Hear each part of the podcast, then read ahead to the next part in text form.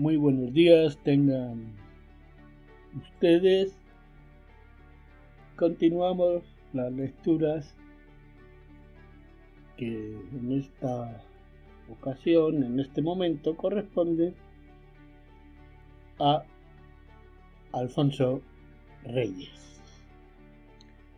La publicación que tengo aquí en mis manos está editada, coeditada por la Fundación para las Letras Mexicanas, la Cátedra Alfonso Reyes del Tecnológico de Monterrey y por el Fondo de Cultura Económica. Una edición que ahora llaman de bolsillo, aún teniendo del orden de 382 páginas.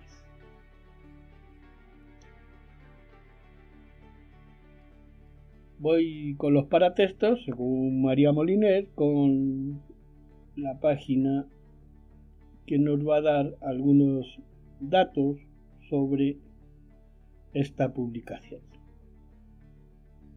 El asesor de la colección es Alberto Enríquez Perea. Las viñetas son de Xavier Villaurrutia. Diseño de portada Laura Esponda Aguilar. Diseño de interiores León Muñoz Santos.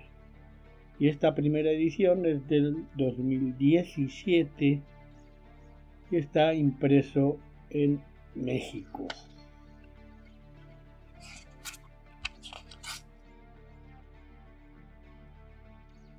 Es el número 12 de la colección Capilla Alfonsina que está coordinada por Carlos Fuentes. Y lo prologa Adolfo Castañón, del cual ya hemos leído algo interesante en estos podcasts, en estas grabaciones de audio. Bueno, pues, ¿quién es Alfonso Reyes?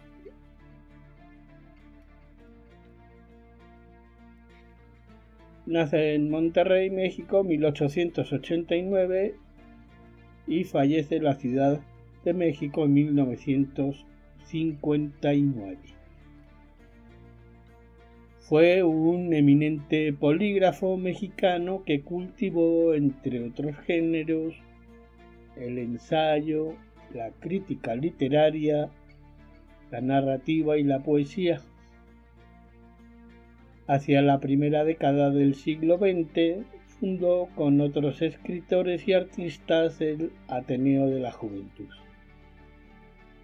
Fue presidente de la Casa de España en México, fundador y primer presidente de el Colegio de México, fundador del Colegio Nacional y miembro de la Academia Mexicana de la Lengua.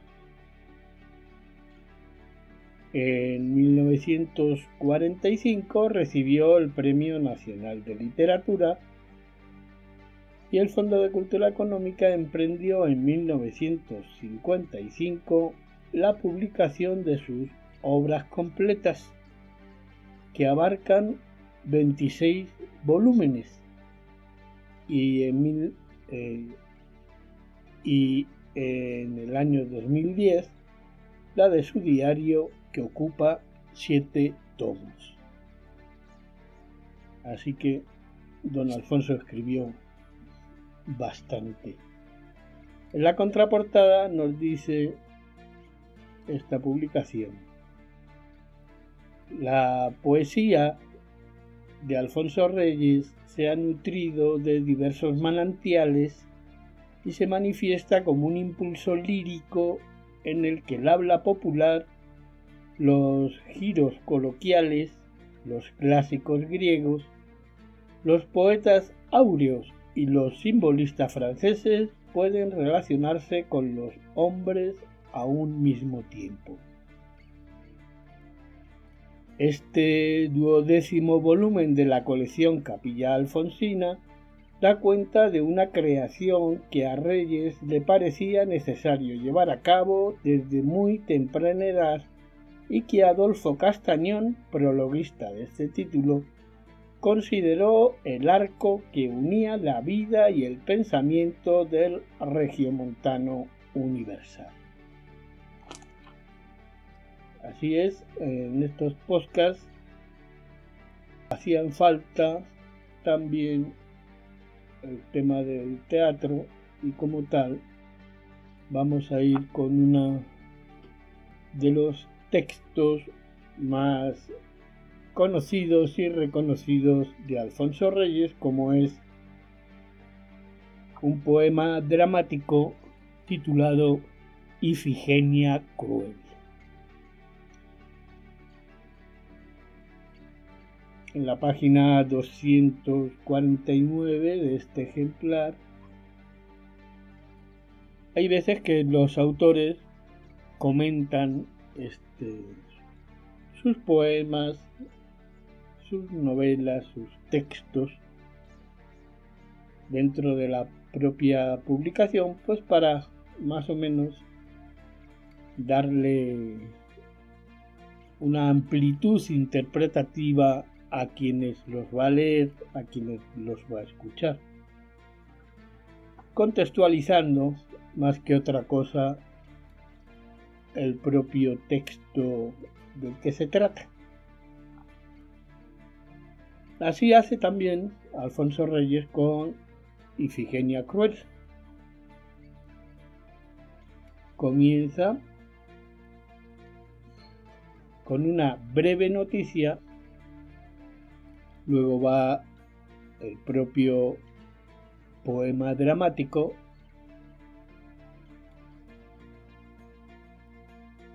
para acto seguido continuar con un comentario a la Ifigenia Cruel. Estamos hablando de un total aproximadamente, para que se hagan una idea, de 80 páginas. Por lo cual pueden tomarse un café,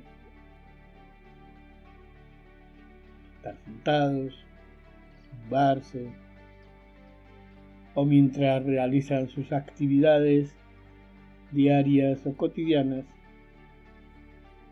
escuchar lo que nos dice Alfonso Reyes.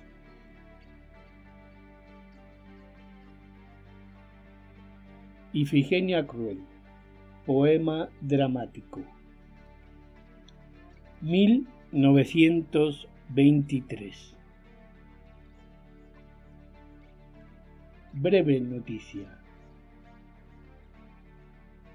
A diferencia de cuantos trataron el tema desde Grecia hasta nuestros días, supongo aquí que Ifigenia, arrebatada en Aulide por la diosa Artemisa a las manos del sacrificador, ha olvidado ya su vida primera e ignora cómo ha venido a ser, en Tauride, sacerdotisa del culto bárbaro y cruel de su divinidad protectora.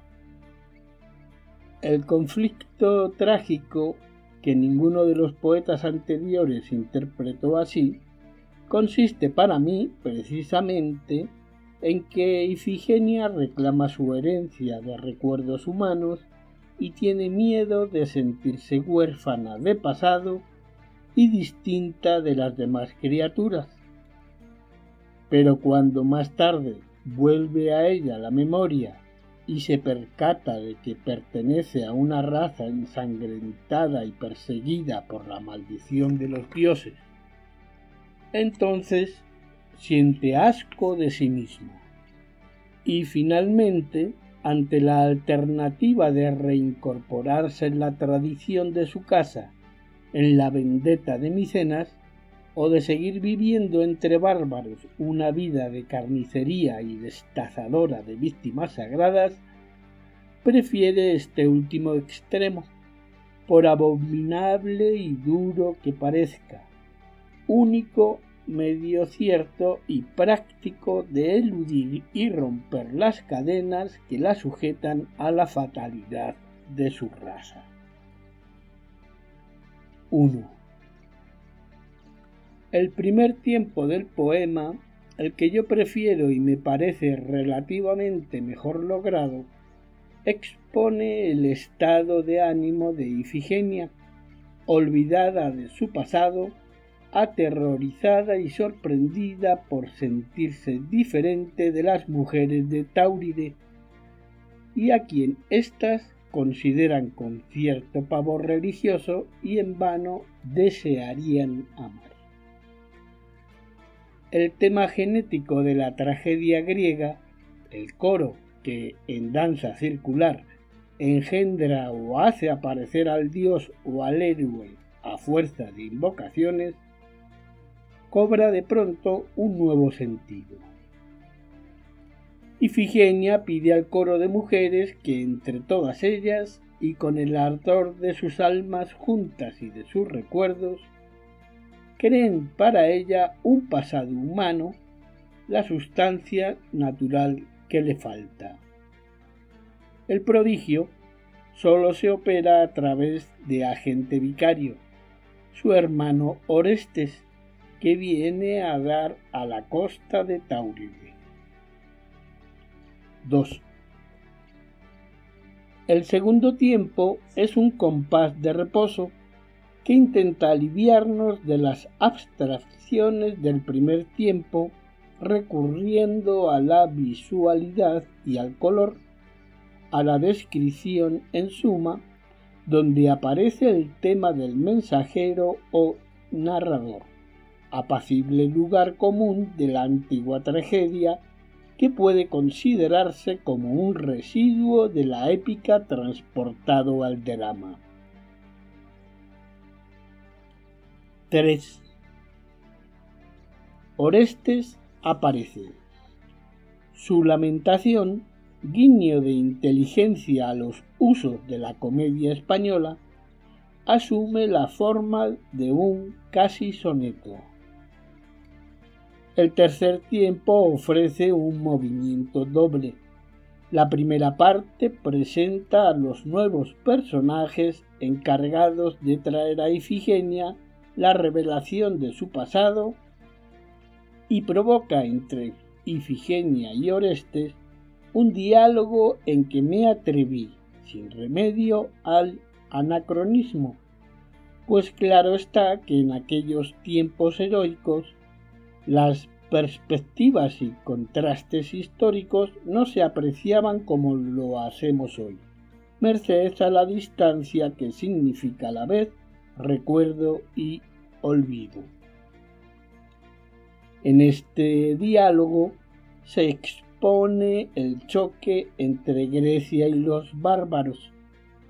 Ifigenia habla en nombre de los bárbaros y Orestes en nombre de Grecia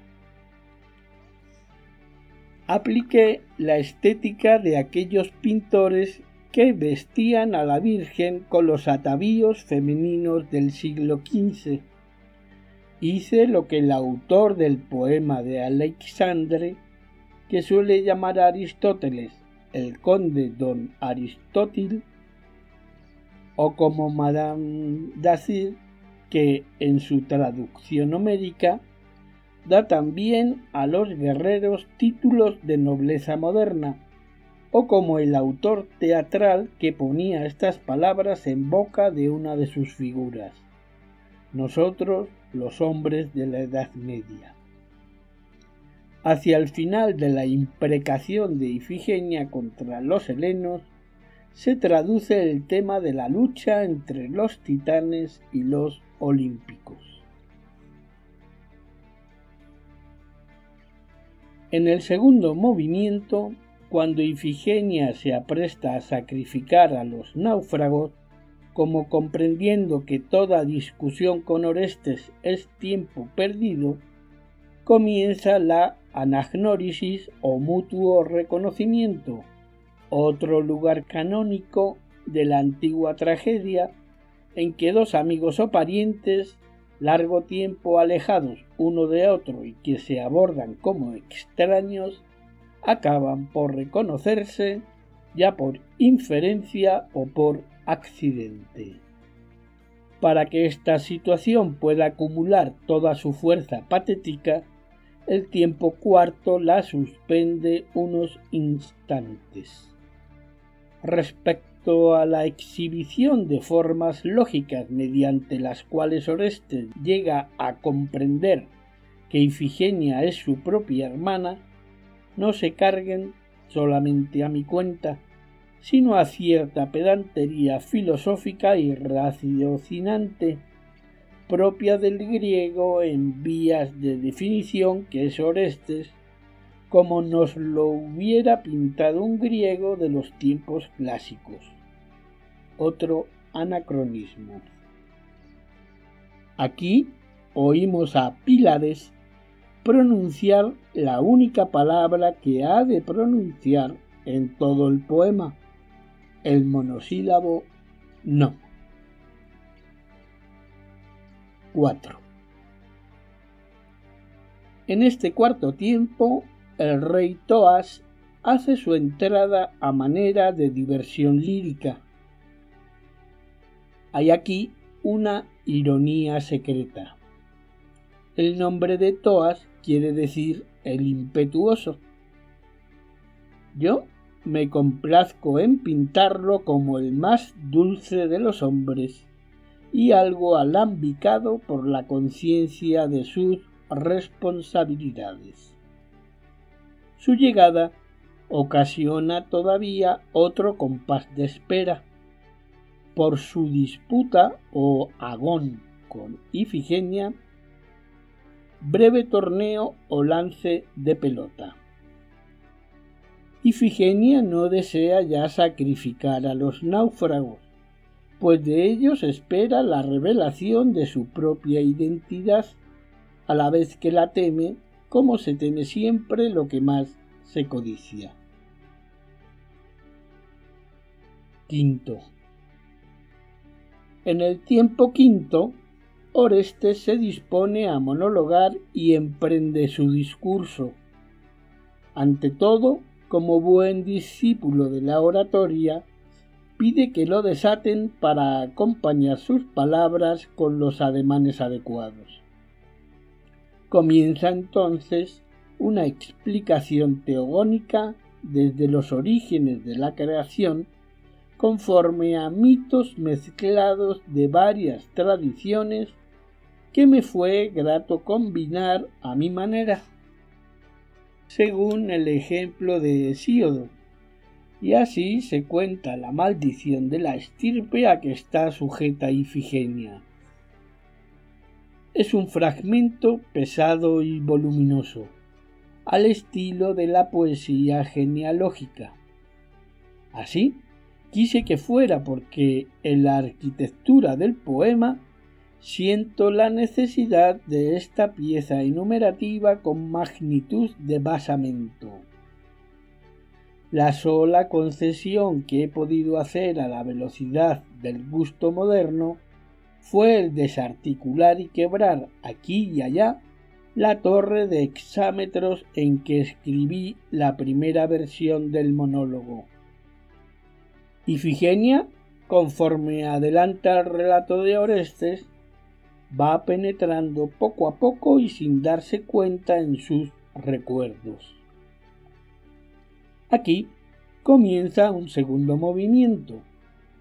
Por una parte, lucha de Ifigenia entre la ternura fraternal y la dulzura de las memorias juveniles, afectos e inquietudes familiares de otros días, lo que comunica a mi personaje altivo y cruel una suavidad momentánea. Y por otra parte, el espanto de sentirse brote de la rama maldita. Nótese que si a los comienzos es Orestes quien cuenta, después será ella quien complete su narración.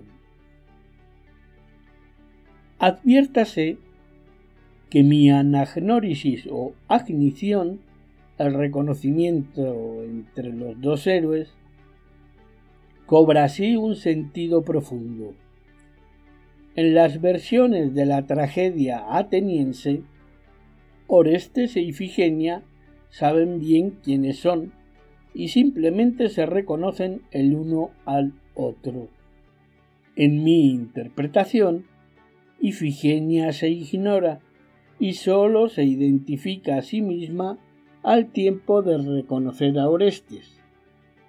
La anagnórisis cala hasta otro plano interior, como cuando en Sófocles Edipo descubre que él es el matador de su padre y el esposo de su propia madre, condiciones que antes ignoraba. Cuando Ifigenia opta por su libertad y, digámoslo así, se resuelve a rehacer su vida humildemente, oponiendo un hasta aquí a las persecuciones y rencores políticos de su tierra, opera en cierto modo la redención de su raza, mediante procedimientos dudosamente helénicos desde el punto de vista filológico. Aunque también hay en la lírica griega instantes en que el yo íntimo se subleva contra los símbolos étnicos religiosos y aún hace mofa de ellos en nombre de la libertad personal. Pero procedimientos que en forma sencilla, directa y en un acto breve y preciso de la voluntad, bien podrían, creo yo, servir de alivio a muchos supersticiosos de nuestros días. Hasta aquí la breve noticia. Fue escrita entre agosto y septiembre de 1923.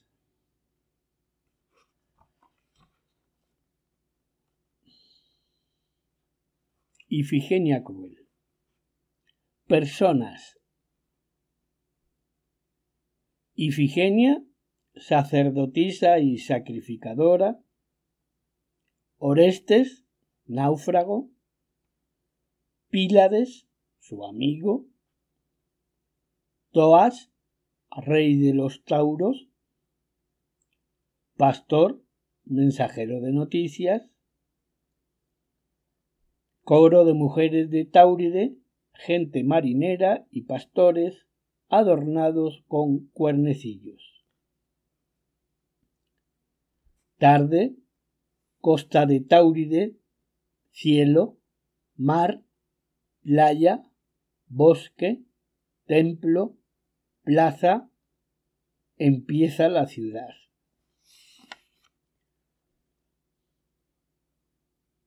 Uno. Ifigenia, que ha perdido la memoria de su vida anterior. Ay de mí, que nazco sin madre y ando recelosa de mí, acechando el ruido de mis plantas por si adivino a dónde voy.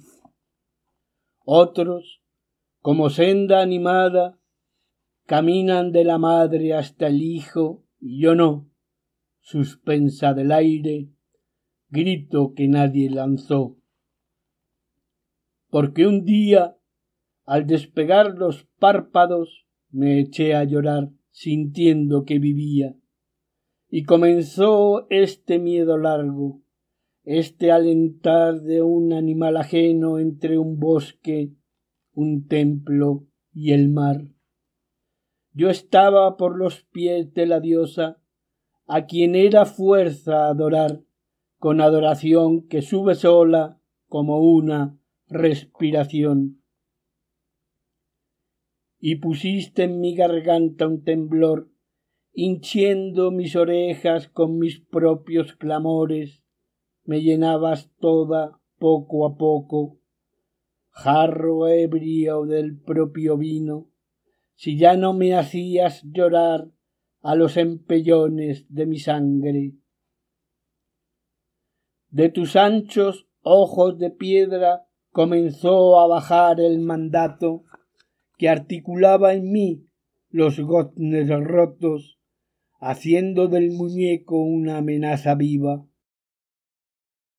Tu voluntad hormigueaba desde mi cabeza hasta el seno, y colmándome del todo el pecho, se derramaba por mis brazos.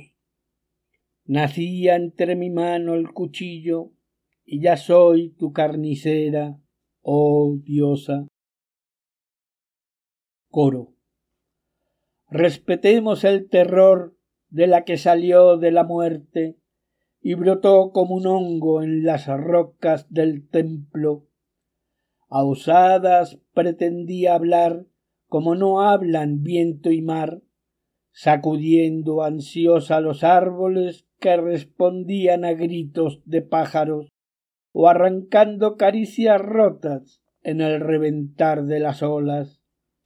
Hija salvaje de palabras, ¿quién te hizo sabia en destazar la víctima? ¿Quién te enseñó el costado donde esconde su corazón el náufrago extranjero? íbamos a envolverte compasivas a ti, montón de cólera desnuda, cuando nos traspasaste con los ojos, hecha ya nuestra ama. Ifigenia. Otros se juntan en fáciles corros, apurando mieles del trato, yo no, que si intento acercarme huyo de mí misma asustada como si otro por mi voz hablara. Otros prenden labios a labios y promesas se ofrecen con los ojos, gozando en conciliarse voluntades. Yo no, que amanezco cada día al tronco de mí misma atada. Otros en figuras de baile alternan amigos y familias, contrastando los suyos con los pasos de otros, y yo no, que caigo cada noche en mi regazo propio. Coro. Te dio Artemisa su leche de piedra, mujer más fuerte que todos los guerreros qué cosas verte retorcer los brazos en el afán de ahogar a un hombre. Prefieres la víctima iracunda, vencida primero y luego abierta, para que Artemisa respire la exhalación de sus entrañas. Oh cosa sagrada y feroz. Una fuerza que desconoces está anudada en tu entrecejo. Y con todo, entre temor y antojo, te amamos como a fiera joven, y mil veces, señora, vamos a acariciarte, cuando he aquí que de pronto nace el rayo por la sobreaz de tu piel. Oh cabellera híspida que no puedo peinar, Oh frente y nuca broncas de besar, brazos redondos, piernas ágiles, pies elásticos y perfectos, vaso precioso de mujer arisca, dinos, dinos al menos, si no puedes ser dulce un solo instante, dime si al fin podré besarte las leves puntas de las manos. Ifigenia. Y sin embargo, siento que circula una fluida vida por mis venas, algo blando que a solas necesita lástimas y piedades. Quiero, a veces, salir a donde haya tentación y caricia, pero yo solo suelto de mí espanto y cólera, y cuando henchida de dulces pecados, me prometo una aurora de sonrisas, algo se seca dentro de mí misma, redes metiendo en que yo misma caigo, siendo yo, soy la otra. Y me estremezco al peso de la diosa, cimbrándome de impulso ajeno, y apretando brazos y piernas siento sed de domar algún cuerpo enemigo. Oh amor mejor que vuestro amor, mujeres. Os corre un vigor frío por la espalda, ya son las manos dos tenazas y toda yo como pulpo que se agarra, y en la gozosa angustia de apretar a la bestia que me aprieta, entramos en el mundo hasta pisar con todo el cuerpo el suelo. Libro un brazo y descargo la masa sorda de la mano. Hinco una rodilla y chasquean debajo los quebrados huesos. Ya es mío, ya es tuyo, Artemisa. Y subo con un grito hasta la eterna oreja. Pero al furor sucede un éxtasis severo. Mis brazos quieren tajos rectos de hacha y los ojos se me inundan de luz. Alguien se asoma al mundo por mi alma, alguien husmea el triunfo por mis poros, alguien me alarga el brazo hasta el cuchillo, alguien me exprime, me exprime el corazón. Coro. Respetemos el dolor de la que salió de la muerte y brotó como un hongo en las rocas del templo. Sacerdotisa pura en traza de mujer, nunca divagaré por sus dos senos de virgen atleta, ni gozaré tejiendo sus cabellos.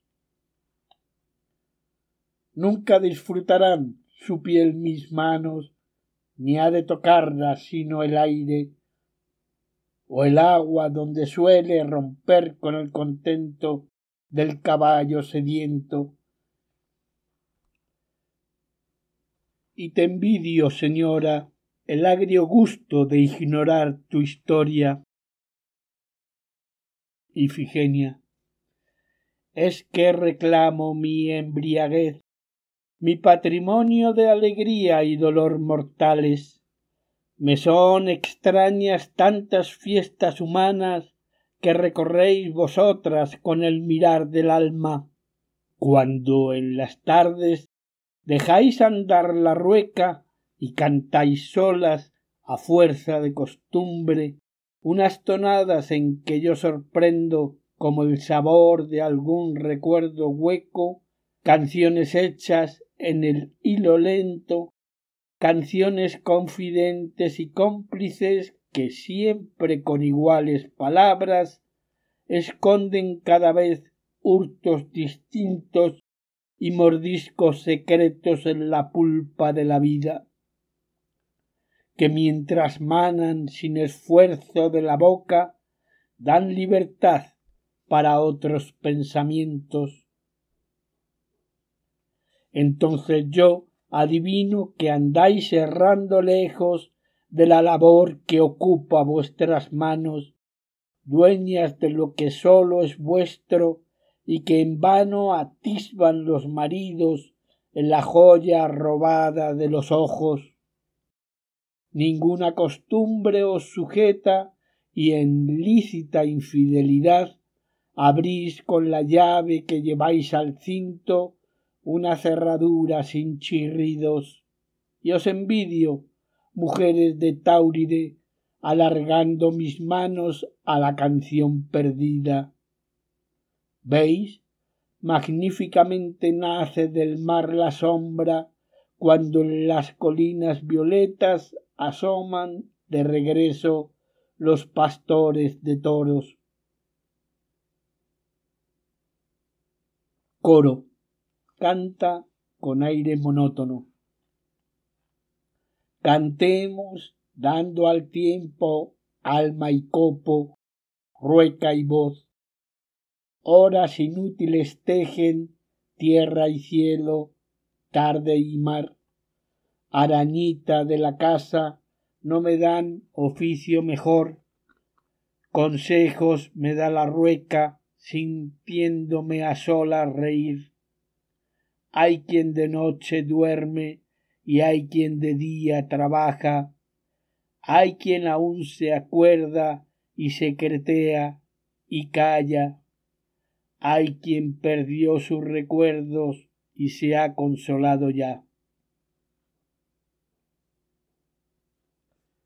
Calla un instante, dice luego. ¿Callas, señora? Solamente callas, y como aquel que canta contra el aire, nuestra canción parece caernos en la cara, queriéndose volver de nuevo al pecho. Oh mujer de rodillas duras, no acertamos a compadecerte, fuerza será llorar a cuenta tuya, a ver si de piedad echas del seno ese reacio aborto de memoria que te tiene hinchada y monstruosa. No hay de nosotras quien no ceda la canción poniendo en ella lo que cada una sabe a solas. Si no eres tú, pregunta sin respuesta, a quien vivimos parteando el alma con afán. No hay de nosotras quien a las lágrimas no acuda con esa gula íntima de probar un secreto donde comienza el juntarse de las almas en un temblor de miedo y amistad. Pero tú, que ni nos engañas siquiera, tú que nos das la nada que te llena, no harás al menos por forjar un sueño, una memoria hechiza que nos pague la sed de consolarte que tenemos? No, rechina entre tus dientes la voz, ni recordar ni soñar sabes, ni merecen los senos en el pecho, ni el vientre donde sólo crías la noche. Ifigenia. Os amo así, sentimentales para mí, haciendo a coro, para mi uso, un alma donde vaya labrada la historia que me falta, con estambre de todos los colores que cada una ponga de su trama. El coro engendra al héroe. Tal vez me apunta un resabio de memoria, hecha de vuestras ansias naturales, y en el imán de vuestras voluntades parece que la estatua que soy arriesga un pálpito. Pero soy como me hiciste, diosa, entre las líneas iguales de tus flancos, como plomada de albañil segura, y como tú, como una llama fría. Sobre el eje de tu nariz recta nadie vio doblarse tus cejas ni plegarse los rinconcillos inexorables de tu boca, por donde huye un grito inacabable penetrado ya de silencio. ¿Quién acariciaría tu cuello demasiado robusto para asirlo en las manos, superior a ese hueco mezquino de la palma que es la medida del humano apetito. ¿Y para quién habías de desatar la X de tus brazos cintos y untados como atroces ligas al tronco, por entre los cuales puntean los cuernecillos numerosos de tu busto de hembra de cría? ¿Quién vio temblar nunca en tu vientre el lucero azul de tu ombligo? ¿Quién vislumbró la boca hermética de tus dos piernas verticales? En torno a ti danzan los astros, ay del mundo si flaquearas, diosa.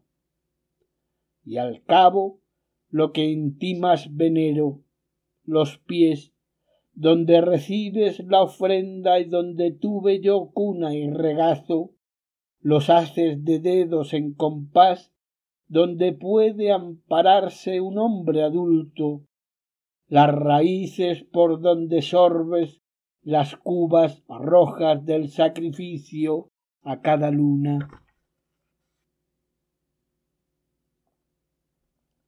Dos. Coro. Pero callemos, que un pastor color de tierra, vago engendro de lanas y hojarasca, se acerca aquí, como bulto que echa a andar filtrando una mirada de ansia y susto por entre el heno de la barba y las cejas. Con el callado solo bate el aire y parece irradiar palabras con la onda que al hombre cogido entre sorpresas no hay útil cuyo oficio no se esconda. y todo el lanzado ariete devuelve al alma oscura la luz de los sentidos y es ya todo intenciones, todo oídos, todo aspavientos, todo interrogación. En vano la pezuña elemental se articula en los cinco dedos ágiles, ni el unánime ruido animal se distribuye en cortadas palabras. Ya olvida el habla, ya descuida el andar, de su vetusta cojera no se acuerda, y de lejos nos tiende la mano temblorosa, como si en esa mano sus noticias trajera. Entra el pastor. Náufragos, náufragos hay, señora, si lo es el que pisa tierra ingrata a sus plantas, aun cuando no lo ruede el mar hasta la orilla, ni el barco entre en la playa con el costado abierto. Ifigenia. ¿De dónde son? Pastor. Helenos. Uno llamaba Pílades al otro, son dos amigos como dos manos bien trabadas, donde pregunta el uno, el otro le contesta, donde uno dicta, el otro le obedece. Son como un alma repartida en dos cuerpos. Cuando habla el uno, calla el otro, y se completan como dos porciones de una misma necesidad. Ifigenia ¿Y los habéis cazado? Pastor. Nuestros y tuyos son, y el de la diosa Ifigenia. Pero ¿qué harán los pastores en el mar a deshoras corriendo tras las olas y enloquecidos por vellones de espuma? ¿Pero qué andáis juntando los rebaños del agua? De dónde trocasteis los oficios, confundiendo remos y callados, redes y ondas, maldiciones y canciones. Oh padres apacibles de la tierra domesticada y quieta, médicos de zamponia y melodía, y abuelos de la oveja preferida, ¿qué hacíais entre el sobresalto sin fondo que se burla con velas y con leños, cuerdas y puños y gritos de furor? Pastor. Mensaje. Íbamos a bañar las reses en la cueva que sirve de refugio al pescador de púrpura, porque el toro, señora, vuelve al mar como al río, para cobrar allí sangre, valor y brío. Muge el novillo, late el can.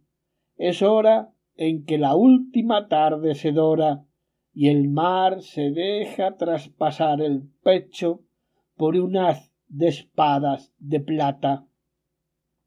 Hiere la luz, pero no alumbra, y sorda sensación de una presencia humana nos cohibe de pronto al saludar las cuevas. Sobrecogido retrocedo entonces de puntillas y haciendo la señal del silencio, de miedo que algún dios desconocido habite el mar que bata las implegadas hijo de la marina Leucotea, Palemo o algún otro poeta de las aguas, y es verdad que al rumor que alzamos salta en figura de doncel armado y echando espumarajos por la boca, atajos y amordiscos cae sobre las reses gritando Oh furias, oh dragón, oh mala hembra que muerta me persigues, oh vergüenza de micenas de oro, oh baño ensangrentado en sangre del esposo. El otro, Pílades, en vano lo sujeta, como a demente que mira sólo el fuego profundo de su alma y finge formas y torna objetos y cambia el sueño de los ojos por el sueño de su corazón. Y sea que el instinto nos avise que bajo su locura humana alienta un dios, o que las armas vibren respetos en su mano, huimos como huían los ganados para sólo volver y dar sobre el intruso cuando el otro lo tiene ya sujeto. Y es fuerza que les valga algún conjuro o que vengan ungidos de aceites prestigiosos para que no perezcan en los nudos de brazos de pastores y de gente campesina que se junta al tumulto. Gracias que estamos ilesos unos y otros y que tu sacrificio, madre, será perfecto.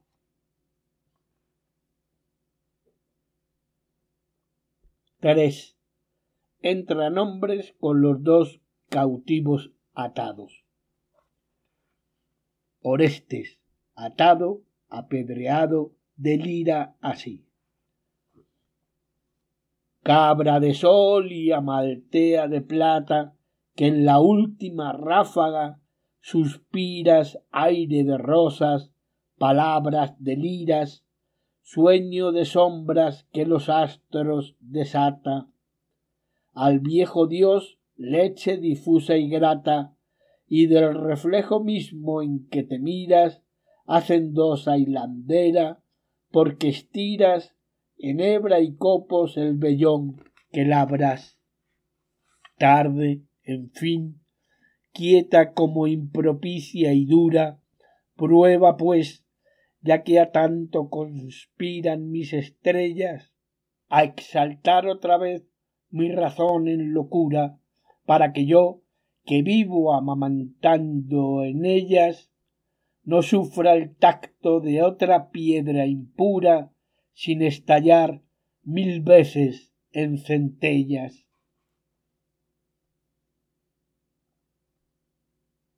Ifigenia dice a solas palabras que apenas se tienen unidas como el que sale bandeando del torpor de un sueño, mas hay una oscura voluntad que atisba, perro fiel, junto a la embriaguez de su dueño. Grecia y los bárbaros. Helenos, ¿de dónde traéis carga de destinos para dar en playas donde mueren los hombres? ¿Qué irritados espíritus tenéis sedientos de sal y aceite que apaciguan hambres del cielo? Helenos, la fortuna está en no buscarla, y habéis tentado todos los pasos del mar. No os basta la ciudad medida a las plantas humanas y rompiendo los límites del cielo, os sorprende ahora caer en la estrella sin perdón? helenos, forzadores de la Virgen del alma, los pueblos estaban sentados antes de que echarais a andar. Allí comenzó la historia y el rememorar de los males, donde se olvidó el conjugar un solo horizonte con un solo valle. La sabiduría ya estaba descubierta, los brazos ya estaban cruzados sobre el pecho, los ojos se escrutaban a sí mismos para desanudar en su revés el mundo, y el índice de piedra sujetaba en racimos el espacio profundo. Se apaciguaba el henos, el gotear del agua eterna, y en el reloj dormido del estero lanzasteis la bellota profana y cedisteis al inmenso engaño partido en diminutas y graciosas mentiras. Y con el bien y el mal terribles hicisteis moderadas apariencias para cebar la codiciosa bestia oh falsificadores de lágrimas y risas. Os acuso helenos os acuso de prolongar con persuasión ilícita este afrentoso duelo, esta interrogación. Titanes. Así deis con la frente en las esferas últimas, y os sienta el último fantasma rodar entre peñascos en declive, surtiendo por el pecho maldición de volcanes oh instrumentos de la cósmica injuria, oh borrachos de todos los sentidos. Orestes grita Raza vencida de la tierra, reconoce a tu domador. Tú que temblabas, gusanera aplastada, bajo los siete días orientales de la creación tú que apenas usabas como alma un escozor de pánico y que desfallecías heredera de todos los pavores animales, de vuelta con arrobamiento al fango, lodacero que criabas raíces para enredar los talones bailátiles de los hijos de Prometeo, que me acusas, ojos de arcilla, frentes hacia abajo, ¿qué sabéis de levantar con piedras y palabras un sueño que reviente los ojos de los dioses, otra simiente de naturaleza, hija pura y radiosa del humano deseo, oro de eternidad, diamante pleno, labrado en los martillos impecables del corazón. Ifigenia en vano, por primera vez, aguardo que me sacuda en cólera la diosa. Librad al griego, recoged mi manto, sobran horas al tiempo. Apercíbese Ifigenia con vastos lustrales, pilares, atado, da un paso hacia Orestes como a socorrerlo. Orestes, comienza la anagnórisis.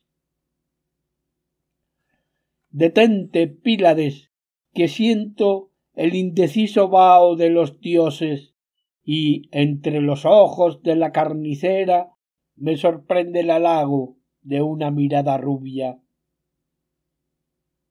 No en vano las aguas se abren y se juntan, no en vano los vientos y el elástico mar no en vano gimen y aullan en torno a la nave del griego que sabe esperar.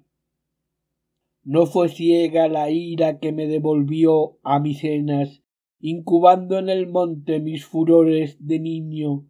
Nodriza ruda me criaba para el cuchillo, y soy dardo de mano derechera. Nada te dice, amigo, el portento que te sale al paso. ¿Dónde está la tierra de las amazonas guerreras? ¿Cuándo viste, Pílades, combatiendo brazo a brazo a la sacerdotisa con las víctimas extranjeras? Bien que la barbarie, educada en el desorden del mundo, pisotee los prodigios como las hierbas, confundiendo árboles y fieras y hombres y sexos, sin distinguir lo propio de lo desorbitado y súbito. Pero tú, filósofo en cuyos brazos descanso, ¿me enseñaste acaso a concebir mujeres como la quimera, con garras y crestas y fauces, o sacerdotisas mezcladas de leonas? Sólo cuando el dios anda rondando los montes, miras volar los árboles y oyes hablar a los pájaros. Así me devuelves, mujer, la confianza en Apolo, sólo con tu furia y con tu locura solo. No está lejos, no, la fuerza que me trajo rodando, y ya no vacilo, que estoy en tierra de Tauros, de Artemisa es Pílades, el templo que venimos buscando, y esta mujer. Ifigenia. Oh, calla por tus enemigos dioses. Mira que estás por quebrar la puerta sorda donde yo golpeo sin respiración. Mira que me doblo con influjos desconocidos, juntas en imploración estas manos mías tan ásperas Tengo miedo. Calla. La diosa nos oye. Ella me implica toda. Yo crecí de sus plantas. Si tú sabes más, tejedor de palabras, pues así adivinas tierras y hombres, ensartando lo que ignoras con lo que conoces. Calla por tus amuletos, calla por tus cabellos, en los que reclavo con ansia mis dedos, Calla por tu mano derecha, calla por tus cejas azules y por ese lunar que hay en tu cuello, gemelo, mira, gemelo del lunar que hay en mi hombro. Calla, porque me aniquila el peso del nombre que espero. Oh vencedor extraño, calla, porque al fin no quiero saber Oh cobarde seno, ¿quién soy yo? Orestes, callaré Pílades cuando vine a decirlo. Pílades. No. Coro. Dos animales de la misma cría no se juntan mejor. Uno conduce y la otra le sigue. Antes tan fiera, manda el varón y al fin es hembra ella. Pero esas miradas que se hunden la una en la otra como en propio elemento, y la gota negra de aquel cuello resbala aquí, camino de este seno. Un mismo arte de naturaleza concertó los dos sones de gargantas. Mil cosas misteriosas nos relatan los viejos y yo, sin serlo, he visto tantas. 4. Toas y el séquito, suspensión entre los que llegan y los que estaban presentes. Toas. Soy el rey Toas, de leves pies como las aves, como quien manda olvido mis cuidados por oír el rumor que corre el pueblo. Hecha de marirroca, alta señora, sacerdotisa que llevas la clava desde que el cielo apedreó a la tierra con el poder de la nocturna diosa, díctina de la selva, hija de Leto, prepárense los vasos y los cestos y arda el fuego de la salsa mola, echad el llanto, hombres oscuros, la diosa no perdona. ejércitos de abejas amarillas aplaquen cediendo miel las tumbas, iras de inmortales reclaman la miel salobre y roja de otra ofrenda. Ifigenia, oye la voz de tu sacerdotisa, rey de nombre de ave. Estos me vencieron sin manos y me ataron con la amenaza. No los quiere la diosa, traen a cuestas el nombre que he perdido. Toas, el nombre que tenías lo has perdido en el mar. Ifigenia, estos del fondón de los mares llegan vomitados de olas. Toas, náufragos son, ley igual los condena. Ifigenia, ley que un hombre trazó y otro quebranta. Toas, escrita está en las plantas de Artemisa. Ifigenia, que es superior a ella y con los pies la pisa. Toas, ¿qué pretendes? Ifigenia, que hablen. Toas, hablad, hombres oscuros. Quinto, Orestes. Diré, Pílades, el nombre que azuce las bandadas de nombres temerosas. Evitaré más bien el torbellino que alzan los vientos súbitos y habré de conducirla paso a paso como a ciega extraviada que tantea el camino hasta dejarla donde la perdí. Oye, sacerdotisa, devuélveme las manos, porque no sé contar sin libertad mi historia. Ademán de Ifigenia, desatan a Orestes, que continúa. Teogonía. Dos veces Urano engendraba en el seno de Gea, ensayando monstruos que la vergüenza rechaza, voluntad oscura, sus intentos multiplicando, mezclaba impetuosos crímenes con virtudes severas. En los cíclopes era espanto la mal trazada frente y los brazos de Briareo eran fuerza desperdiciada, y el padre deshacía sus horripilantes juguetes bien como alfarero que ensaya el jarro dos veces. Perra ululante, Gea sus cachorros le disputaba. Hijos del padre loco, ¿quién me vengará? les decía. Y el último, Cronos, contraído bajo sus tetas, tiembla de furor y designios. Era creada ya la raza del blanco acero.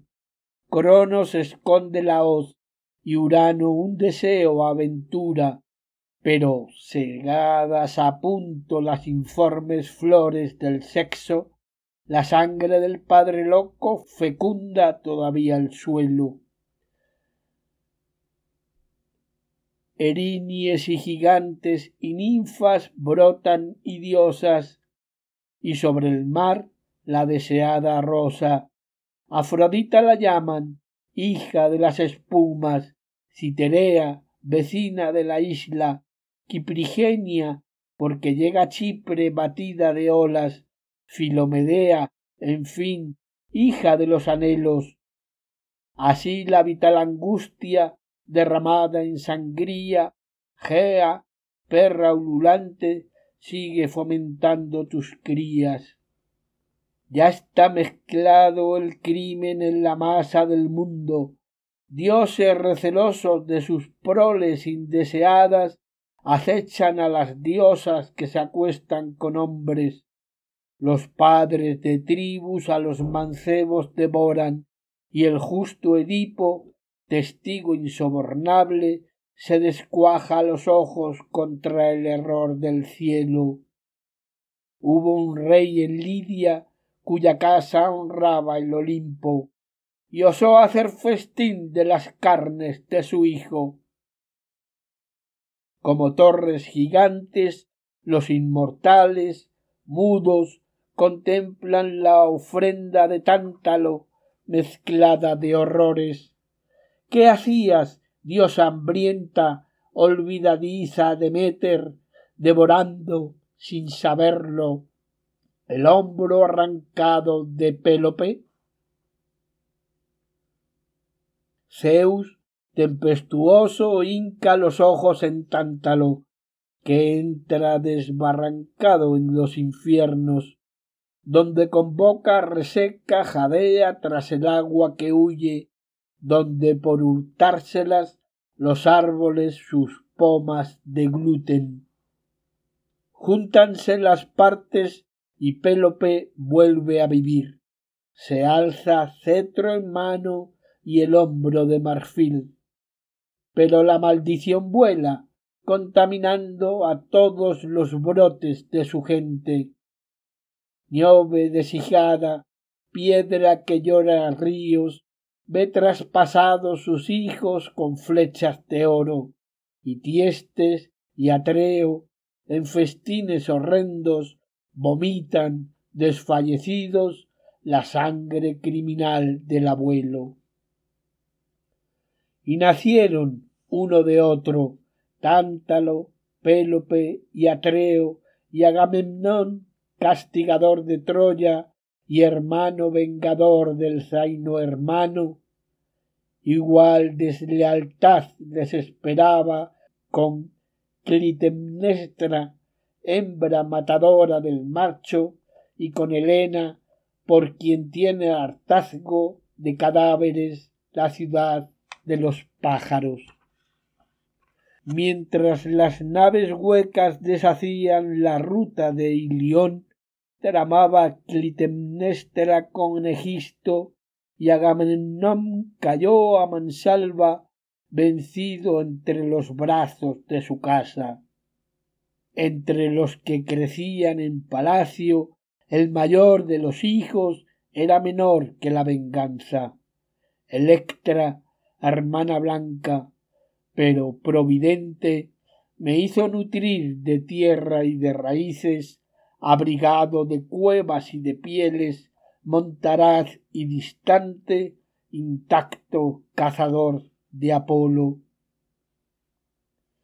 Y en la incertidumbre de sus noches, el sueño de la madre dio presagios, me veía dragón, me padecía estrujando y sorbiendo en sus pezones fango de leche y sangre. Y al fin, entre relámpagos de crimen, bajo el furor de Apolo cómplice y la tronante cólera del cielo, y bajo las legiones espantadas y saltonas de furias, el cazador cazó a la madre adúltera. Oh vino soberano que un día me embriagaste para siempre, nunca probara yo de tu delirio y no me persiguiera la indignada caterva de mi madre. Ifigenia. Los nombres que pronuncias irrumpen por mi frente y se abren paso entre tumultos de sombra, y por primera vez mi dorso cede con un espanto conocido. Me devuelvo a un dolor que presentía, me reconozco en tu historia de sangre y gime, sin que yo lo entienda todavía, un grito en mis orejas que dice Aulide, Aulide. Coro. Asisto a los misterios y callo. Siento, como en la ácida mañana, madrugar el pavor de estar despierta. Cenizosa conciencia que torna la mentira de los días con una lumbre todavía de sueño, hecha de luz funesta que transparenta el mundo. Orestes, te asiré del ombligo del recuerdo, te ataré al centro de que parte tu alma. Apenas llego a ser tu prisionero cuando eres ya mi esclava. En Áulide los vientos no prosperan o los adversos dioses redoblan el resuello y para que los leños flotantes de las naves sigan el curso piden sacrificios. La sangre de una virgen artemisa reclama. Ifigenia. Oh diosa voy a ti pues tú me llamas. Orestes aguarda hay tiempo aún. Ya los oráculos designan a ifigenia. Ifigenia. Oh diosas orestes aguarda la casta de adivinos es ávida de males hija de agamenón fuerza extraerte engañada hasta el sitio de la ofrenda donde adelanta en pago de lágrimas la madre el crimen que ha de cometer más tarde. Ifigenia. Al fin es madre, Orestes, y espera en las edades de la hija que la fruta de nietos se le rinda. Al fin es madre, Orestes, y prolonga hasta la pubertad el gusto de mi cuna. Al fin, en cada hora presentía la cosecha de una caricia nueva, porque es todo inquietudes y sorpresas el logro minucioso de la hija. Odiseo me trajo prometida al lecho de un valiente, Aquiles. Oye, al crear este nombre con esfuerzo, tengo piedad yo misma de mis labios pero ¿qué hago, diosa? ¿Salgo de tu misterio? Amigas, huyo. Esto es el recuerdo. Huyo porque me siento cogida por cien crímenes al suelo. Huyo de mi recuerdo y de mi historia como yegua que intenta salirse de su sombra. Sujétanla Orestes. Sujetadla y que beba la razón hasta lo más reacio de sus huesos. Hínchate de recuerdos, óyelo todo. En Áulide fuiste sacrificada, pero Artemisa te robó a su templo a la hora en que Calcas descargaba el cuchillo y cayó en tu lugar forjada de tu miedo, cierva temblona que mugió con muerte. Ifigenia, Orestes, soy tu hermana sin remedio, y en el torrente de la carne siento latir la maldición de Tántalo. Pero contéstame, pues me castigas de envidiar la miseria de las hijas de Tauride y desear la vida compartida, humano pan de donde todos coman. No me estaba yo bien guijarro de esta roca, arista desgajada de la diosa, no me fuera más dulce la sombra en que yacía y el destazar continuo de las víctimas, ¿a qué trajiste el rayo de mi casa a la ribera en que estaba yo perdida? Ay, hermano de lágrimas, crecido entre la palidez y el sobresalto, déjame al menos que te mire y palpe, oh desvaída sombra de mi padre. Coro. Entran los ojos en los ojos, andan tentándose las manos con las manos, y en la arena la huella de la hermana acomoda a la huella del hermano. Orestes. Y déjame que alivie tanto llanto. Ay, hermana que fuiste mi nodriza, viendo rodar mi lloro por tu cara y latir en tu cuello mi fatiga. Coro. Señora, y te acaricia, y tú te doblas debajo de su barba. Y nos pareces más pequeñita al paso que reviven y te van apretando las memorias. Ifigenia, suelta, suelta, que mi dolor no importa. No me abandones, diosa, y permite que huya de mi propia como yegua que intenta salirse de su sombra. Orestes, ¿recuerdas? Ifigenia, sí, llegamos en el carro mi madre, porque es mi madre, Orestes, tú, tierno niño que solo ríe y llora, yo y los presentes de mi boda.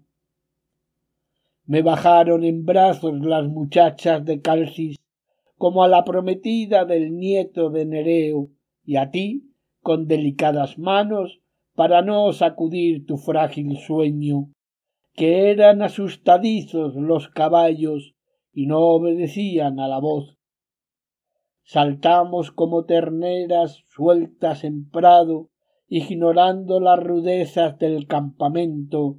Yo, corazón nupcial, fiesta hacía de todo, y he visto a los dos ayaces, amigos de armas, y a Protesilao y Palamedes, que jugaban como unas figurillas, y a Diomedes hecho a lanzar el disco, y al portentoso Merión, raza de Ares, y al hijo de Laertes, engañoso, y al hermoso Nireo, el más hermoso.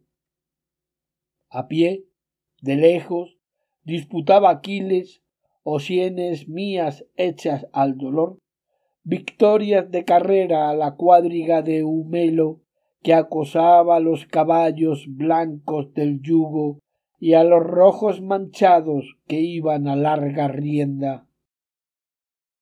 Coro. Oh Paris, Paris, que con la flauta frigia apacentabas novillos en el ida. Oh juez de diosas y ladrón de hogares, cómo van a perecer por ti la flor del año. Orestes. Di, ¿conociste a Aquiles? Ifigenia no, sino en el relato de mi madre, que con estrago de dolor y miedo se echó a sus pies, pudores olvidando. Alumno de Quirón, hijo de diosa, era ajeno al engaño y fue a salvarme. Lloraba sin rumor, era tan joven, no negaba el pavor, era tan bravo, no quiso conocerme, era tan casto. Orestes. Prosigue. Ifigenia. Infierno, infierno. Tu boca misma habló por Clitemnestra. Me hizo llegar trayéndote en el manto y a mí, que lo quería más que todos, me redujo a escuchar lo que le dijo al padre. Coro. Un gran dolor ahoga la vergüenza. Ifigenia dijo me arrebataste a mi primer marido y arrancándomelo de los pechos estrellaste a mi primer hijo contra el suelo. Mi padre hizo la paz en los hermanos y fui casta y sobria en tu palacio. Tres hijas y un hijo te he dado. Te sales de tus tierras por ajenos agravios y además de tu aposento vacío ¿Quieres que llore ahora la muerte de Ifigenia? ¿Y qué frente ofrecerás mañana al beso de tus hijos sin hermana? Que ceda Menelao a su hija Hermione, suya es la ofensa, no son ciegos los dioses. Oh mano que mandas de lejos, arrastrarás tu propia hija por los cabellos hasta el ara de la divina cazadora, y yo la seguiré sin soltar sus vestidos hecha consternación de tus ejércitos? Orestes. ¿Y yo, entre tanto? Ifigenia. ¿No sabías hablar? Oh, el más amado. Con lágrimas y brazos implorantes, tú me ayudaste, en fin, cuanto podías. Estreché con el tuyo el cuerpo de mi padre, como con elocuente rama de suplicantes. Yo la primera te he llamado padre, tú la primera me llamaste hija, gozosas nupcias prometiste un día, y yo soñaba en acogerte, anciano, entre próspera bulla de la prole. Insano afán de navegar a tierras bárbaras te hace dejar la tierra donde cortan jacintos y rosas lo que dio a luz mi madre, mas yo no debo amar demasiado la vida. Dispón, oh calcas, de mi ración de sangre. Y desvié los ojos del bulto convulsivo de mi madre. Calcas alzó la mano. ¿Se oyó el golpe? Orestes, he aquí que te encuentro muerta y viva sacrificada y sacrificadora. Ifigenia, con sospecha. ¿A qué viniste? Di. Orestes, en busca tuya. Ifigenia, recobrando su arrogancia perdida. Para que siga hirviendo en mis entrañas la culpa de mis cenas y mi leche críe dragones y amamante incestos, y salgan maldiciones de mi techo, resecando los campos de labranza, y a mi paso la peste se difunda, mueran los toros y se esconda la luna? En busca mía, para que conciba nuevos horrores mi carne enemiga, para que aborten las madres a mi paso y para que al olor de la nieta de tántalo los frutos y las aguas huyan de mi contagio? Orestes, por el sello que llevas en la frente, hija de Agamemnón entre los tauros, oye la orden que traigo de Apolo. Me seguirás hasta cenas de oro y volverás a la casera rueca y cumplirás con dar los brotes nuevos a la familia en que naciste hembra. Fuerza será que complaciente esposa te alimente en su casa algún príncipe aqueo.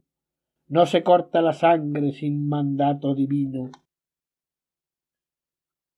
Ifigenia, huiré de mí propia como yegua acosada que salta de su sombra Orestes, me seguirás y ceñirás la vida a que las altas normas te condenan. Cualquier dolor pasado es a los mismos dioses duro espanto. Quiere romper con la necesidad vuelta contra el latido que llevas en el vientre?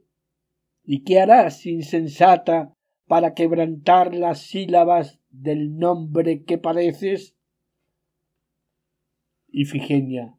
Virtud escasa, voluntad escasa, pajarillo cazado entre palabras.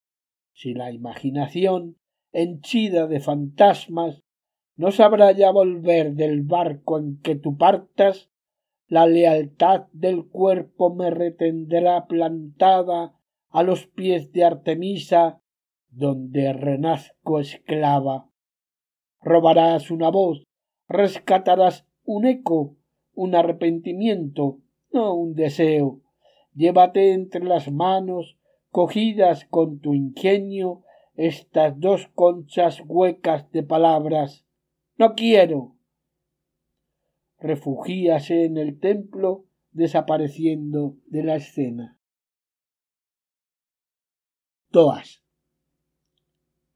He aprendido a llorar ajenos males y a gozar con mesura el bien que alcanzo. No puede el noble decir lo que le plazca, que vanas apariencias nos gobiernan. Cierto es que servimos a la plebe, licencia tienen otros para clamar a voces, no el monarca prudente, que sólo con el ceño engendra nubes. Coro. Nadie que no sea sensato mande en las plazas de los hombres, oh rey de leves pies de ave, hay sed de tu clemencia. Toas, como dirigiéndose a Ifigenia. Todo lo sé, la onda cordial desata voluntad que anulaste la porfía del bien y el mal, dureza generosa, basa de templos, muralla de ciudades, boca de dictar leyes, mano de hacer y deshacer cadenas, frente para corona verdadera, ¿qué nombre te daremos? Todo lo sé, la onda cordial desata, cólmate de perdón hasta que sientas lo turbio de una lágrima en los ojos, mata el rencor e incéndiate de gozo. Coro. Alta señora cruel y pura, compénsate a ti misma, incomparable, acaríciate sola, inmaculada, llora por ti, estéril, ruborízate y ámate, fructífera, asústate de ti, músculo y daga, escoge el nombre que te guste y llámate a ti misma como quieras. Ya abriste pausa en los destinos donde brinca la fuente de tu libertad. Toas. Destuerzan la senda los náufragos, dadles tauros, remos y velas. Omar, tuyo era el mensaje, guárdalos tú de tus procelas. Seguidos del pueblo, aléjanse hacia el mar Pílades y Orestes, brazo en el hombro, dobladas las barbas sobre el pecho. Coro. Oh mar que bebiste la tarde hasta descubrir sus estrellas, no lo sabías y ya sabes que los hombres se libran de ellas. Ha anochecido, las primeras luces se atreven.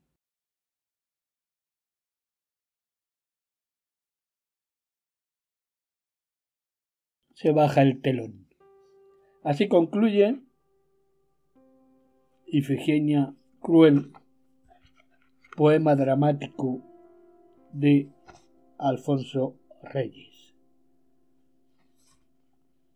Y continúa, también escrito entre agosto y septiembre, bueno, no también, escrito entre agosto y septiembre de 1923, en esta publicación, el comentario a la Ifigenia Cruel.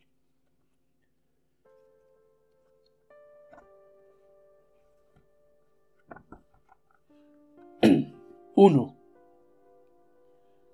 La afición de Grecia.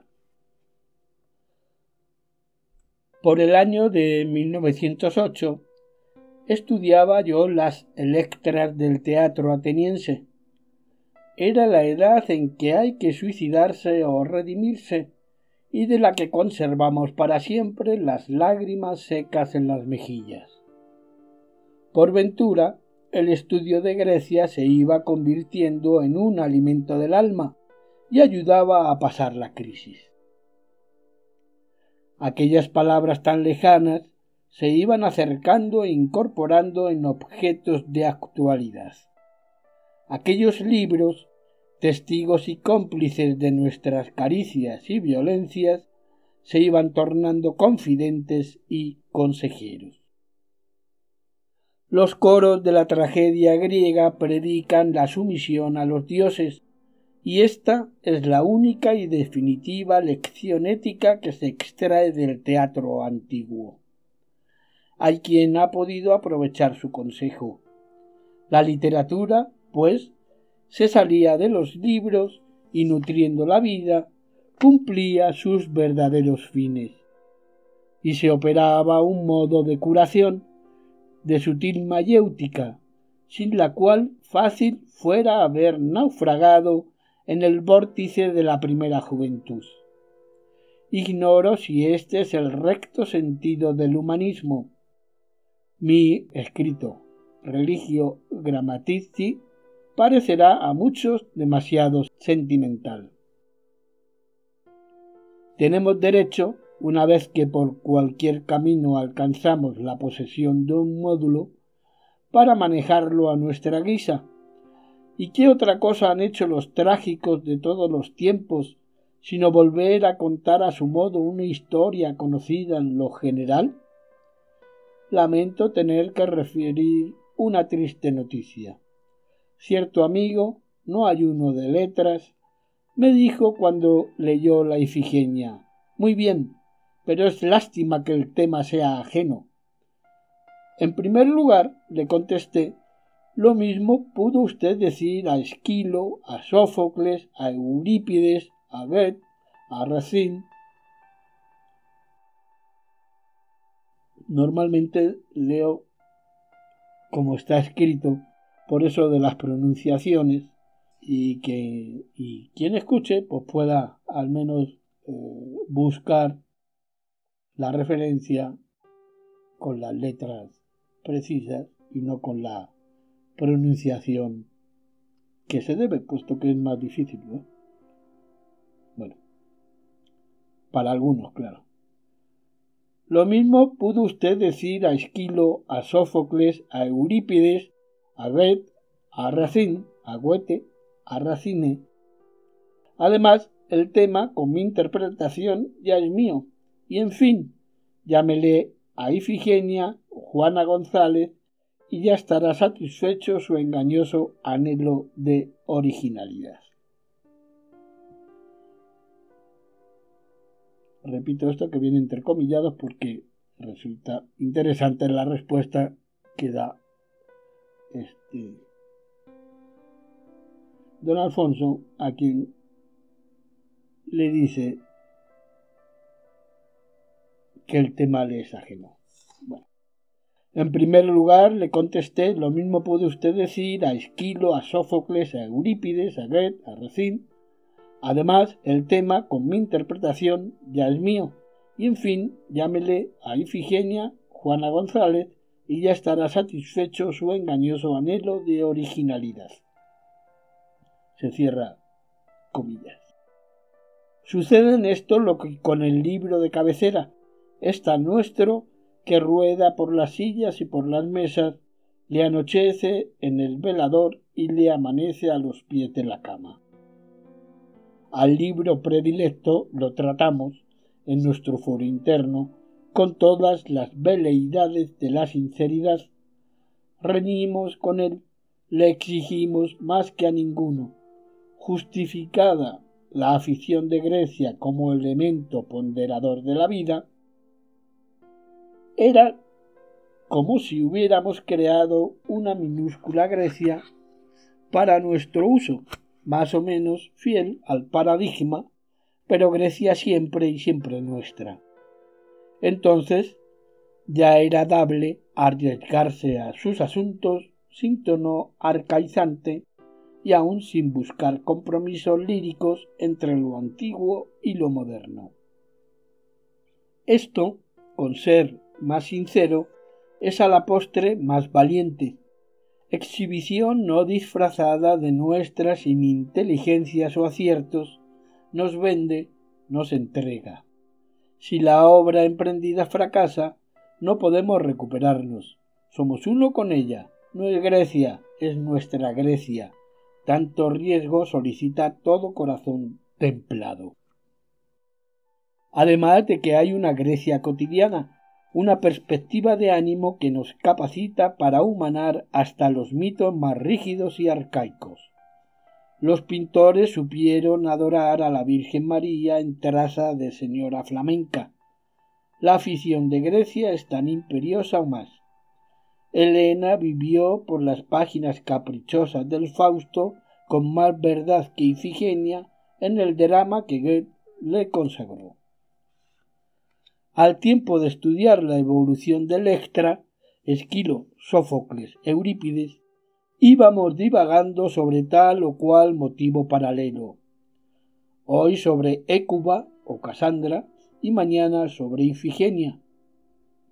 Y estas divagaciones, entonces verdaderos reposos y bostezos de la atención, se han quedado ahí, por los cuadernos de notas, en estado de dijecti membra, esperando que tronara el clarín del ángel. Antes de que mi Ifigenia pudiera alentar, había de cerrarse un ciclo de mi vida. 2. Idea de la tragedia. De entonces acá no he vuelto a pensar sobre la tragedia clásica en sí misma, y mis meditaciones de entonces pueden resumirse así. En Cuestiones Estéticas, París, 1910, páginas 54 a 66. La tragedia griega es desde luego humana, pero universalmente humana, en cuanto sumerge al hombre en el cuadro de las energías que desbordan su ser. Hoy Emerson ha podido decir, venimos a perturbar el optimismo de la naturaleza. Pero al griego sus propios dolores se le representaban como ecos de un mal general. Él no era más que una oreja en la conciencia dolorida del universo. Este era, precisamente, el consuelo, esta la alegría fundamental de la vida griega, que el hombre no estaba a solas con su dolor, que su dolor mismo no era exclusivamente suyo. Esto era también lo que hacía posible la desesperación y el desahogo dionisíacos. El duelo era comunicable al mundo. En el caso superior del héroe, el héroe y el mundo se cambian influencias universales y la suerte de un pueblo no es más que un reflejo de las contaminaciones del diálogo entre Edipo y la Esfinge. Vivo él, suceden catástrofes a su paso. Muerto, sus huesos abandonarán la gloria de la tierra que le dio sepultura. Para los aspectos más individuales de su pasión, el griego usaba de la lírica. Al teatro no quería llevar más que un diálogo cosmogónico, aunque revestido en pretextos humanos, ciertamente, porque sólo al modo humano tenemos noticia de la agencia de sus destinos. Y el griego prestaba al teatro, por lo demás, la misma imaginación colorida que tuvo para su religión. Por muy abstracto que sea el propósito, a un griego no le será dable rodar por las aberraciones estéticas del teatro medieval, y especialmente de aquellos extraordinarios autos sacramentales, delirios del frenesí teológico. Hasta el mecanismo de las antiguas representaciones favorecía esta concepción cósmica. La tragedia griega se gobernaba por una fórmula simétrica, dentro de la cual el poeta iba labrando. Los acontecimientos habían de sucederse en un proceso siempre regular. El prólogo de los autores, los paradoi del coro, los episodios de los autores, los stásima del coro y los finales éxodos, todo ello se entretejía como un ritmo fijo. El coro se movía a compás y en tiempos predeterminados. El protagonista debía tener al deuterogonista a la derecha y al tritagonista a la izquierda, y cada uno entraba y salía por cierto lugar del proscenio.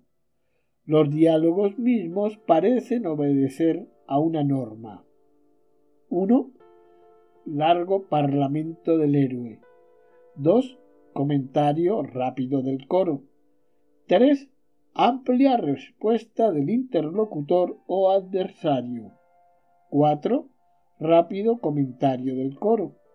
5. Charla apresurada, en fin, donde los disputantes se arrebatan la palabra y se completan mutuamente las frases, torciéndolas y esgrimiéndolas como en el teatro español. Esticomitia, entre paréntesis. Todo lo cual hace de la tragedia una escena de danzas, marchas, discursos equidistantes en que fácilmente se descubre el ánimo ritual, el ánimo de superar lo social e inmediato para más bien representar un objeto de filosofía religiosa, una suerte de misa, sin que esto excluya, por supuesto, los rasgos de sátira que cada vez van invadiendo más la tragedia. Aquellas escenas sugieren, pues, un universo regido por leyes armoniosas musicales mucho más que un drama individual. La misma figura humana se agigantaba por el uso del coturno, se inmovilizaba en el gesto de la máscara. La voz se alteraba en los resonadores y el actor era como una expresión visible y audible de la fuerza mística. Los personajes no son sino conciencias que cavilan en los destinos a través de símbolos objetivos y humanos. Los haces místicos vuelan por el aire oscuramente, pero se tiñen y se hacen perceptibles en ese pretexto de voluntad, la figura humana. Desde luego, que yo no intentaría conservar aquí el mecanismo de la tragedia, pero por lo menos su abstracción. Mi parodia no tiene escenario muy definido, ni retrata tipos sociales, ni alardea con los pueriles encantos del color local. Sus caracteres mismos muy posible es que sean meras sombras de seres cargados con una misión ética.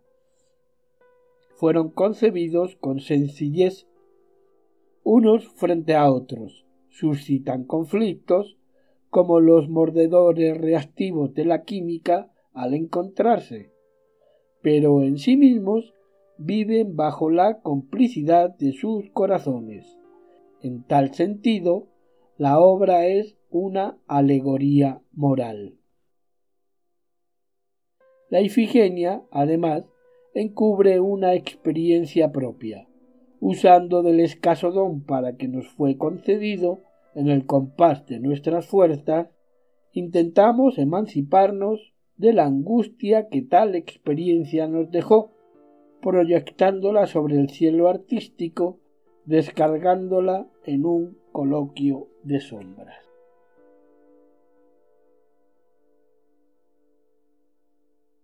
3. Función del coro. Con todo, hemos querido privarnos de algunos elementos felices del teatro griego, desde luego del coro. Por razones de orden material, por la dificultad de hacer salir y entrar al coro constantemente, resultó que éste viniera a participar en los secretos del héroe, el generoso espíritu de los griegos lo entendió sin malicia. El coro, por regla, no sería traidor. El protagonista casi podría definirse como el personaje simpático al coro, aun en los casos en que le lleve la contraria. El coro es embrión de la tragedia y representa arqueológicamente las danzas de sátiros alucinados, sus alucinaciones engendran al dios, al héroe, al actor trágico. En el coro se conserva el principio lírico, pues la narración épica ha quedado confinada a los mensajeros y la acción presente a los personajes. Así pues, en el origen, el coro produce a los actores. Pero creado ya el teatro, la representación y la escenificación de episodios son los que el teatro tiene de propio, su aportación nueva y especial. Los actores pasan entonces al primer término y los coreutas al segundo. La ley genética va a invertirse y ahora, según lo explicaremos, los actores producen al coro. El coro funciona periódicamente como un instrumento dinámico por donde estalla en cantos, en gritos, en ololigmoi, el sedimento o carga emocional precipitados por los episodios de la tragedia. Por eso esfuerza que el coro esté presente a todos los acontecimientos y que penetre los secretos del héroe, para así conocer el drama íntimamente, para vivir de su contacto y de cuando en cuando desahogar con lírico desahogo y donde precisamente lo requiere el ánimo de un espectador ideal, esa emoción, ese patos acumulado por las acciones dramáticas, esa piedad, ese terror. El coro es, pues, el instrumento de la catarsis aristotélica, la purificación de las pasiones por la danza y el grito, por la ejercitación y la mímesis artísticas. El coro es un agente oportuno, rítmico, lírico, que permite aliviar la plétora de los sentimientos. Aparece, pues, la tragedia antigua, como una completa representación del alma en su dinamismo pasional. En medio del torbellino de la vida, solemos alzar la cabeza, valorar victorias y derrotas y prorrumpir en exclamaciones y lamentos, en ololigmoi, desahogos líricos, llantos y cantos, como el coro mismo, y de esos gritos se mantiene la vida. Privarse de esa válvula hubiera sido quitar a la obra su respiración, untarla en el papel sin prestarle virtudes vivas. El coro es el Dios que lo ve todo. Eres tú, soy yo, y es, más que nada, la conciencia misma del drama, enfrentada con su propio espectáculo. Así se procura engendrar un animal perfecto. Y qué deleite si lográramos verlo andar por sí, escapar a nuestro pensamiento, llevarnos en rastra a pesar nuestro, a donde el poema sólo tiene su natural recinto. Faltaba saber si a nuestro capricho el coro había de ser fiel, traidor o indiferente. Bien mirado, un coro traidor deja de ser coro para convertirse en actor, siquiera colectivo. De ser actor, sería interesado. No nos convenía que la opinión pública fuera parcial. Ese desahogadero de la acción dramática, ese pueblo perfecto, debería conservarse puro para ser capaz de toda la razón. En cuanto a un coro indiferente, no pasaría de ser un adorno externo, una retórica ociosa enredor de los acontecimientos. Hacía falta un coro fiel y pasivo. Contempla con dolor el desastre e incapaz de evitarlo, el coro se desahoga por la boca. Le hemos tronchado pies y manos, de modo que ni obre ni huya y está condenado al sacrificio parlante, como el poeta. 4. Ifigenia. Conocida es la historia. Transmitióse la maldición de Tántalo por toda la familia. Tántalo contagia a Pélope, y éste a Tiestes y a Atreo, sus hijos. Agamenón y Menelao los hijos de Atreo nacen malditos, y la Helena de Menelao se encarga de propagar el mal a toda la raza de los hombres, mientras que la Clitemnestra de Agamenón, adúltera y esponsuricida, muera apuñalada por su hijo Orestes. Según la sencilla interpretación clásica, a Orestes toca redimir la maldición. Persíguenlo las erinies o furias de la madre y por sus padecimientos y ruda justicia lo absuelve un consejo de ancianos que tiene poder sobre las cosas del cielo, es decir, que el pecado se redime por la expiación. Y esto pudiera parecer admisible a un cristiano, pero sólo desde un punto de vista individual. La expiación de Orestes puede ser que redima a Orestes, pero ¿por qué a toda la raza? A los hombres no nos redimió la expiación de Adán, dice el cristiano. Los antecesores de Orestes sufrieron también por sus crímenes y no anularon la maldición. En cuanto al Consejo de Ancianos, es una mera ficción plástica.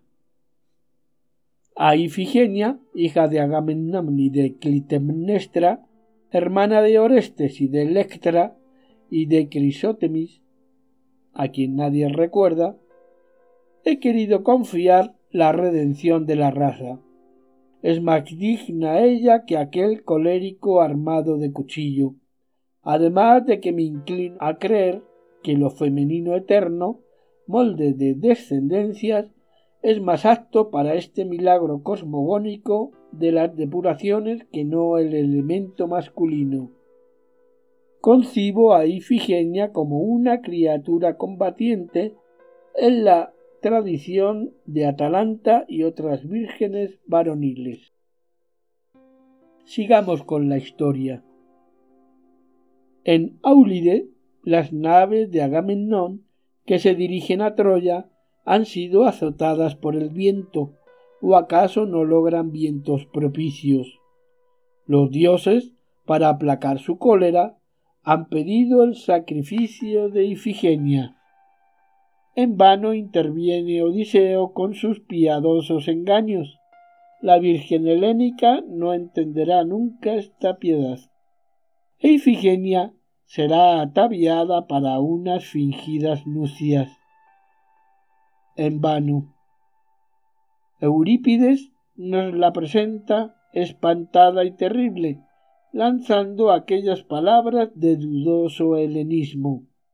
Vale más vivir miserablemente que morir con gloria. Cuando Ifigenia, en fin, se inclina bajo el cuchillo de Calcas, la diosa Artemisa, satisfecha con la intención como en el sacrificio de Abraham, la hace desaparecer, la arrebata y la transporta a la tierra de Tauride, donde la consagra para su sacerdocio. Aquel pueblo brutal adora a Artemisa y sacrifica en su templo a los extranjeros. Un día los tauros encuentran al pie de la diosa a la nueva sacerdotisa, que canta las excelencias del sacrificio humano como pudo hacerlo algún oficiante de los agrarios aztecas. Y ésta, en Eurípides, en el teatro francés, en el alemán y el italiano, en todos los imitadores de la Ifigenia en Tauride, recuerda su vida anterior y se lamenta de tener que preparar sacrificios humanos interrogándose sin cesar sobre la suerte de su familia y de su patria. Al fin llega Orestes, acompañado de Pílades, el providencial. Viene afligido por la locura del matricidio y en estado de enajenación. Combate a los ganados como Ayas y como Don Quijote los dioses le han pedido el rapto de la Artemisa que se adora en Tauride. Prueba final de sus expiaciones. Se opera la agnición o anagnórisis, el reconocimiento de los hermanos en unos diálogos que no olvida quien los ha leído una vez. Y Orestes y Pílades huyen, llevando consigo a Ifigenia y a la Artemisa la cual es libertada así al culto de sus adoradores bárbaros. La maldición de Taure entonces ha sido redimida. No admite ya nuestra inteligencia estos medios de salvación. Creemos que una maldición no se redime sino con el choque de otra fatalidad.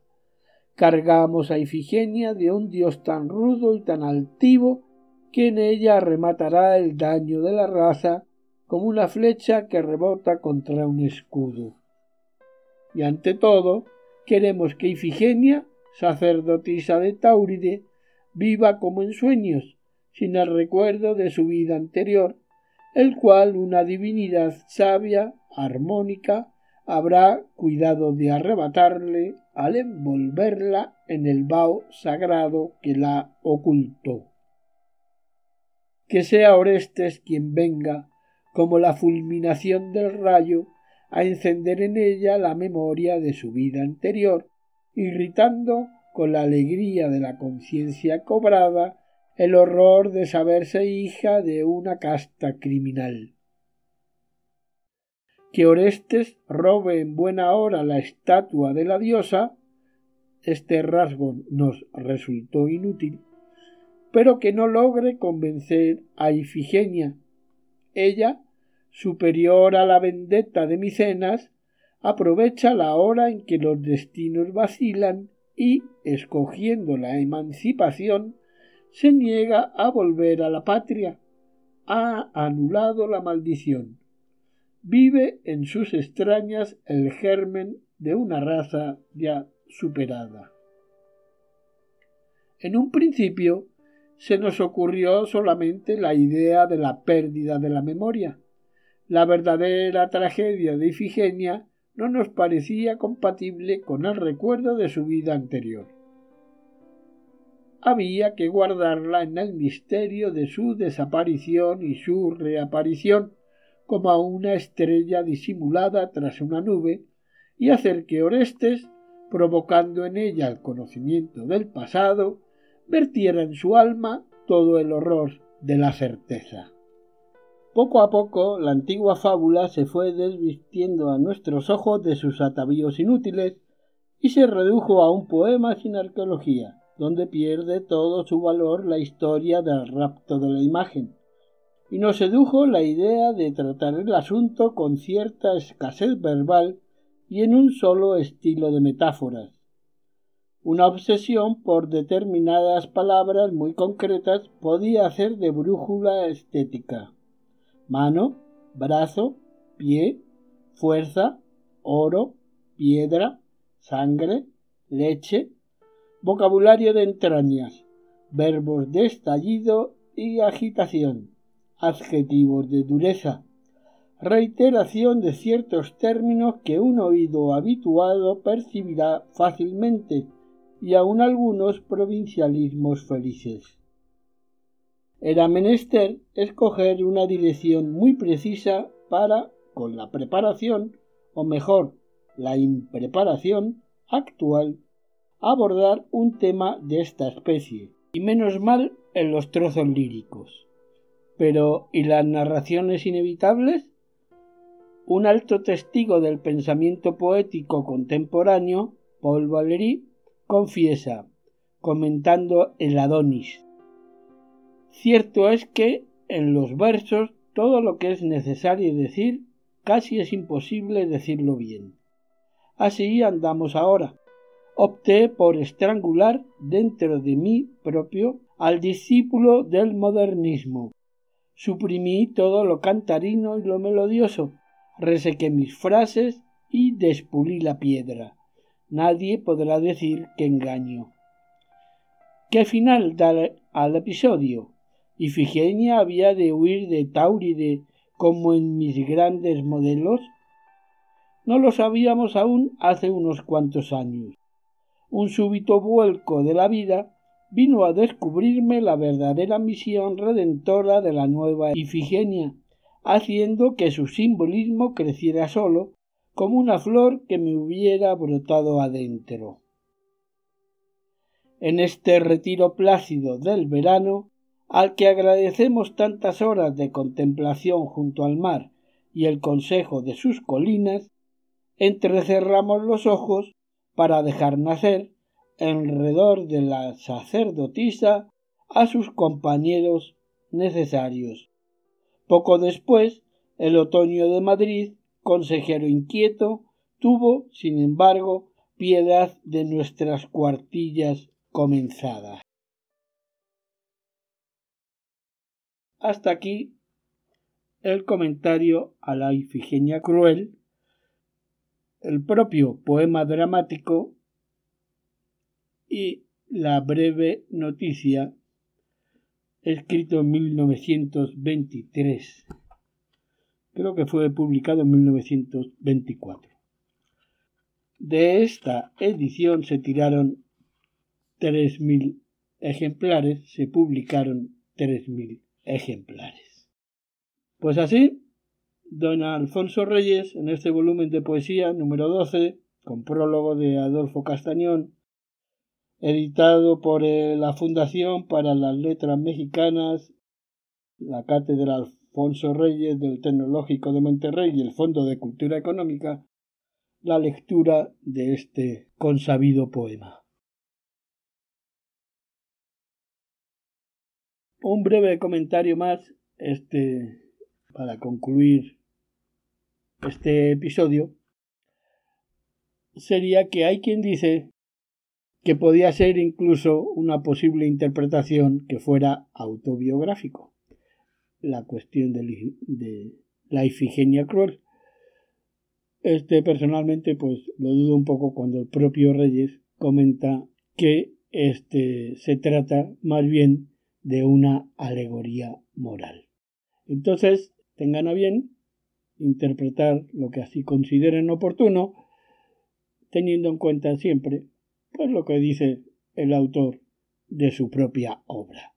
Muchas gracias. Sean los más armoniosos y felices con la naturaleza posible y nos escuchamos en otra oportunidad, otra vez, otra ocasión. Que tengan buen día.